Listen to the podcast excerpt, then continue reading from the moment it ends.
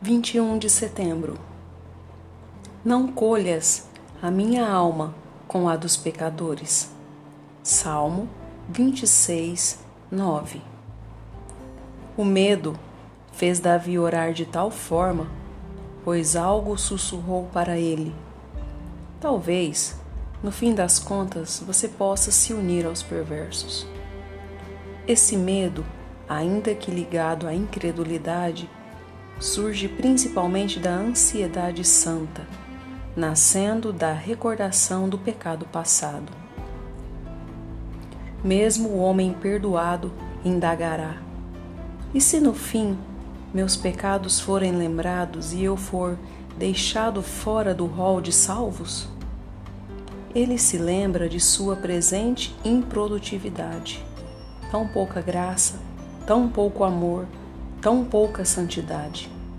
E ao olhar adiante para o futuro, considera sua fraqueza e as muitas tentações que o assaltam e teme cair e tornar-se presa do inimigo.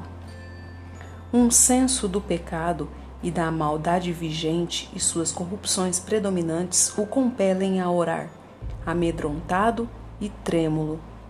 Não colhas a minha alma com a dos pecadores, Leitor, se você já fez essa oração e se seu caráter é corretamente descrito no salmo do qual ela foi tirada, você não precisa temer juntar-se aos pecadores.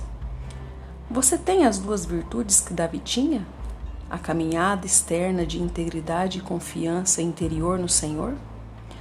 Você está descansando no sacrifício de Cristo e almeja o altar de Deus com humilde esperança?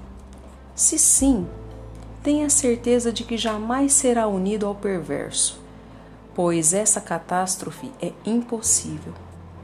No julgamento seremos unidos àqueles de nosso mesmo gênero. Ajuntai primeiro o joio, atai-o em feixes para ser queimado.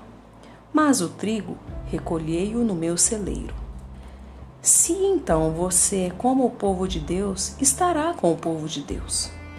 Você não pode ser unido ao perverso, pois foi comprado a preço elevado.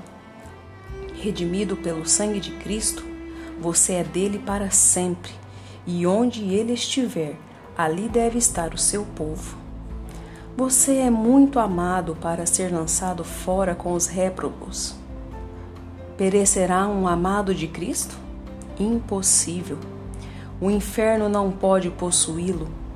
Confie em sua segurança e não tema. Devocionais Charles Spurgeon